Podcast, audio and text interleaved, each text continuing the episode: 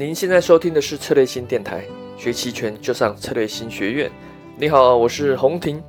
那近期的中国 A 股，呃，受到整体国际股市下跌的影响，呃，尤其是美股，连续的下跌，那 A 股也非常难以独善其身。呃，如果你是做期权的交易者，没有进场，那还可以啊，你可以先观望啊，毕竟现在面临长假了。那如果你已经是在场内的啊，尤其是期权的卖方和卖期权的朋友，那该怎么办？面对兵败如山倒的跌势啊，如果你是卖认购啊，那还 OK。那如果你是有了卖认沽啊，无论是双卖或是纯卖认沽的朋友，那该如何去应对目前的情况呢？那我们本期邀请到是 Jack 老师，那么听听看他的一些策略做法。我们先讲为什么喋喋不休啦。当然，你可以找到呃国内的很多因素啊，比如说什么之前的创业板啊、蓝筹啊怎么样之类的啊。但我想大家应该都很清楚，跟国际股市八成是呃脱离不了干系，对不对？好，美国股市弹都小反弹，大跌跌都是大跌啊，长阴线呃，甚至呢，如果以收盘价来看，嗯，今天早上起来。还写下一个新低啊！这个纳斯达克啊的股指期货跌了三个点啊，那因为杠杆很大啊，又跌了三个点啊，等于是道琼跌了一千多点啊，跌了一千多点。那这也不是说啊，那最近就这一天，最近常常啊跌个几百点的这个纳斯达克指数换算成道琼斯啊啊都是上千点的跌幅哈。当然，科技股肯定是首当其冲了啊。不过最近各位如果有去观察的话，啊，蓝筹股啊也有一点补跌的迹象啊。那像什么呃可口可乐啦、卡特皮勒啦，做这个挖土机的啊，然后呢这个迪士尼啊，嗯，都大部分都是跌多涨少了哈。所以蓝筹股有一点点补跌，尤其是银行股啊。啊，前两天有这个新闻说他们涉入了这个啊洗钱的帮凶，哇，这个一出这个也是重挫啊。你会发现要跌的时候哈，通常都是福无双至，祸不单行啊，都是一些利空来搞鬼啊，所以呢就会变成了呃道琼斯股指期货有点补跌的迹象啊，都弱了哈，弱是都弱，当然以幅度来看。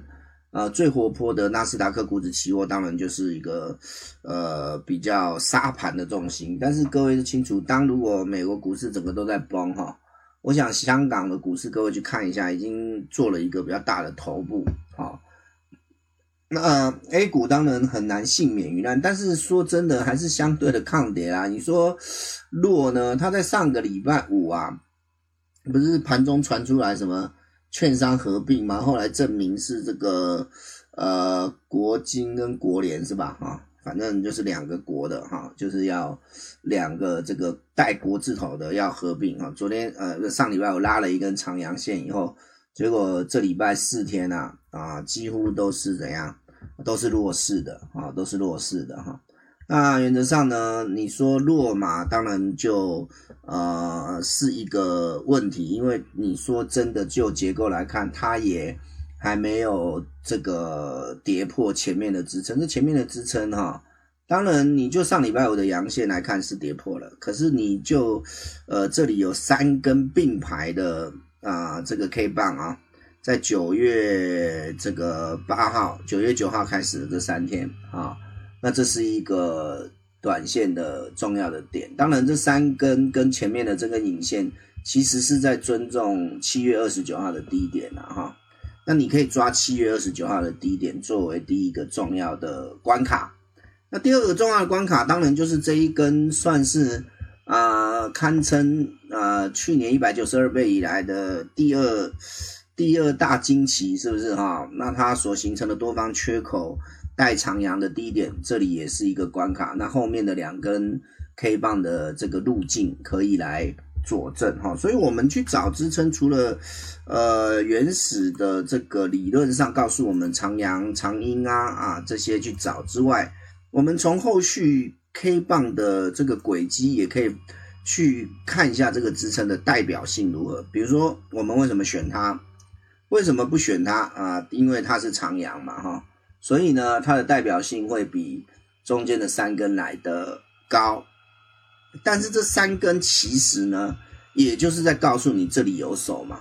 那这个下影线呢，其实也在告诉你这里有手嘛。哦，所以呢，其实都是在佐证。同样道理，这边有两个长阴线啊，这两个长阴线其实也是在佐证啊这个七月的这根大阳线。所以目前如果说结构要破坏，箱型的结构被破坏，或者做了一个复合型的头部出来。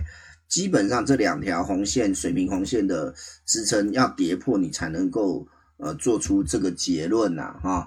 但是问题是呢，弱的情况呢，却会造成了你在期权的操作有一点难度。怎么讲呢？因为它的弱是伴随着引波的大幅度上升。还记得前一阵子引波下降，大家还很开心，对不对啊？那现在。开始呢，哎，这个难关又来了啊，引波就上升。那引波上升呢，就卖方的角度哈，开始讲重点啊。就卖方的角度而言，如果你是空手的，尽量少卖啊。那如果你是已经卖了啊，那你就要调 delta。可是当引波上升的时候，两边都会，不管是看涨还是看跌，认购还是认沽。两边的期权合约的权利金，因为引波上升的关系，就市场预期心理高的关系，会导致它一权利金易涨难跌。所以呢，你本来双卖可以赚钱的那一方，贴补赔钱的那一方。然后呢，如果盘整持续，那基本上呢就会怎样？就会这个两边都赚。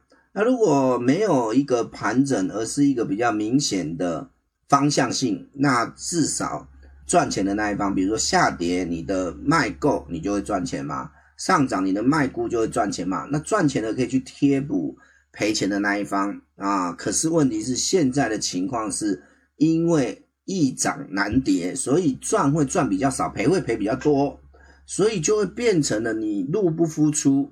入不敷出，你就要动态调整啊，你就要动态调整哈。那动态调整呢，就回到我们这个课程里面介绍的，分成几个步骤。第一个步骤就是调卖方，什么意思呢？啊，假设呢，我现在呢，这里呢是啊，本来是双卖哈，那下面呢可能有 SP 嘛，对不对？啊，就是卖出估嘛，那上面可能有 SC 嘛。就是卖出够嘛，对不对哈？那我本来在这个下跌的过程里面呢，我这里是赚钱的啊，我这里有挣的钱，那下面是赔钱的。那本来挣的钱来补这个赔的钱，如果引波在下降，那挣会挣比较多，赔会赔比较少，总和加起来当天还是赚的哦。那如果遇到那个引波下降的很厉害，两边都会赚哦，哪怕它有一点方向性，两边都会赚。现在不是啦，现在第一个单日的幅度也不会太小。各位看，可能动不动就是一个百分点、一点五个百分点、两个百分点的的这个的这个涨跌幅哈，所以单日幅度也不会太小。再来更重要的是国际股市啊，这里呢风雨飘摇，好不好哈？那你说我们大 A 股啊，不用理他们，这这个讲这个话有点不现实了哈。你也许可以说联动性没那么高，但你说完全无视，这个说不出来了哈。第三个叠加的因素就是长假要到了，各位要知道，今天过完以后，下礼拜三个交易日加明天，总共只剩四个交易日了哦。那你等到最后一天买，你稍微有点经验都会知道，那已经很贵了，对不对哈？很多人都已经布好局等你来买贵的。那所以呢，有的人就开始在这边布局啊。那开始在这边布局的情况之下，就会不避险。那如果市场的大资金呢是以卖为主，大家都知道钱多是做卖方，呃呃比较多嘛哈。那如果市场本来的部位是以卖为主，避险就会变成是买，所以这个因素又叠加出现了，让引波更加，因为买的力量大，反映出来的就是引波走涨嘛，所以它有点天时地利人和哎。天时就时间点刚好到十一长假前剩四五个交易日，地利呢就是这个整个的这个技术面呢是自己在啊走一个幅度不小的哈，然后呢外围呢股市又风雨飘摇哈，所以凡此种种就催化了或者叠加起来，就更强化了引波走涨。那引波走涨就会变成你调卖方不够，本来是这样子啦哈。那我这里 SP 啊，假设呢五十张，上面也五十张，那我上面赚的不够，下面赔的，那我就把这个部位再拉高啊，拉高到七十张、八十张啊，好。第一个拉高可能还是不够，如果它方向性一直出来，你拉高根本不够。那你说我拉高没关系，那我不要同合约价，因为合约变更虚值了，在跌的过程里面就变更虚值。我我我我往浅虚值靠拢，那这个东西呢，第一个你保证金得够啊哈，第二个风险也大嘛，因为万一一个回马枪你又咬到了嘛哈。第三个更重要的一件事情就是说哈，当你这个。引波持续在走涨的时候，你卖多少都不够哦，都不够。所以呢，调卖方这件事情变成了不足以怎么样，不足以去支付或者应付这个情况。那这个时候就出现了 BP 的啦，哈，也就是调买方就用 BP 来保护哈，使出比较大的杀手锏，或者就是现货啊，现货也行。但是呢，现货呢压力大。啊，比如说老师最近呢有卖这个铁矿，哇，铁矿兵败如山倒。本来这个卖够的，呃，不，抱歉，卖估卖够肯定赚了啊，卖估就开始赔，那就很简单，直接空铁矿石期货。那这个当然一下去啊，Delta 来势汹汹，变倒赚啊，也就是你你卖估的赔的，但是你那个期货一下来，哎，那你这个期货赚了就完全可以。覆盖啊，甚至还有剩啊，当然要看你期货下多少了哈。那你就变成说现货是一种，但这个呃输赢比较大，所以呢比较好的是怎样？比较好的就是我们俗称的三条腿啦哈。所以各位要注意一件事情哈，什么情况会出现调卖方不够，逼得你要调买方？那肯定就是怎样？肯定就是变成说。你的调卖方不足以支引，也许是保证金不足，也许是隐含波持续走高，你卖再多的够也补不了你原来的卖估所赔的啊，所以就入不敷出，你总不能去卖平值，那风险更大，对不对哈？所以呢，就只能怎么办？只能够买估来保护卖估。那重点来了，买估要买哪里？哈，买估是买。有一派是像我本来的这一派哈，是这个只差一档的。比如说我这个举例来讲，沪深三百这个呃五一零零五零是一样的啦哈，以此类推。比如说我沪深三百呢，我是卖四千二好了啊，四千二卖啊。那如果是虚一档，我的买就会是四一五零呃四二五零。或者是四三零零，也就是跟它只差一到两档，可是还有另外一种买法，因为这个东西买的张数要比较多，还有另外一种买法就是怎样，就是我们直接买，呃虚档或者是平值，比如说举例啊，我买这个四四零零哈，举例啦哈，举例买四四零零来保护，而不是买四二五零来保护。那买四四零零来保护呢，它呢比较。没那么虚值，自然而然它不用那么多的这个所谓的呃张数哈，比如说呃下面如果有五十张，你买四二五零，如果你觉得不一定会穿，但是你为了要保护它，Delta 要对锁，你可能要买这个三十五张来保护五十张。可是如果你买四四零零，可能就不用三十五张，不用三十张，可能只要二十张就可以保护五十张。我讲的是 Delta 对锁 Delta 啦哈。OK，而不是组成熊叉哦，哈，这个不太一样哦，只有锁 Delta 而已，哈，好，所以呢就会变成说，你有两种做法，一种就是十一档，也就是四二零零的上一档就四二五零，一种就是就平值来看，你是买在平值附近虚档啊，那这个就变成四四零零。那买第二种有什么好处呢？好，我们来跟各位说明一下，这里是一个很重要的调整技巧，足够足供你来做参考哈。假设我们今天啊用五零 ETF 啦，各位做的比较多嘛哦，都一样的哈。假设五零 ETF 哈，那这个太少了，我们下个月好不好？哦，这个呃不，抱歉，十二月了，我们十二月，因为它那个行权价有点少了哈，这个比较多哈。我举例来讲哈，假设我卖啊卖二点七五的这个菇，结果被咬到了嘛，因为一直跌嘛，要么就跌一个点，一点五个点，两个点，那被咬到了，那我去卖够来保护它已经来不及，我决定要买菇来保护卖菇啊，这这这个进度要跟上哦，你不要一直停留在双卖哦哈，你这个我们现在已经决定哈，那我要讨论的重点是，假设我这里有。啊，三十张好了，好吧，三十张，哈，三十张，好。那假设有三十张的话，那我们过去我曾经举过的例子，我就是买二八来保护二七五，买二点八保护二点七五，然后看要买几张。那假设我是 Delta 对锁，而不是组成完全的熊差。什么叫组成完全的熊差？也就是我就三十对三十啊，我就认为。我整个方向已经不是看不跌了，我就是认为它会跌破，所以我就三十对三十。那我的盈亏分析就会变成是很标准的熊市垂直价差嘛，对不对哈？可是我现在不是啊，我现在只是要保护怕它破而已，我想锁住啊，所以呢，我只要锁 delta 就好了啊。那锁 delta 是这样的，你看你三十的呃二点七五三十张卖的 delta 是各位看二八七一零。啊，二八七一零。那如果我一样三十对三十，我就会超过二八七一零嘛。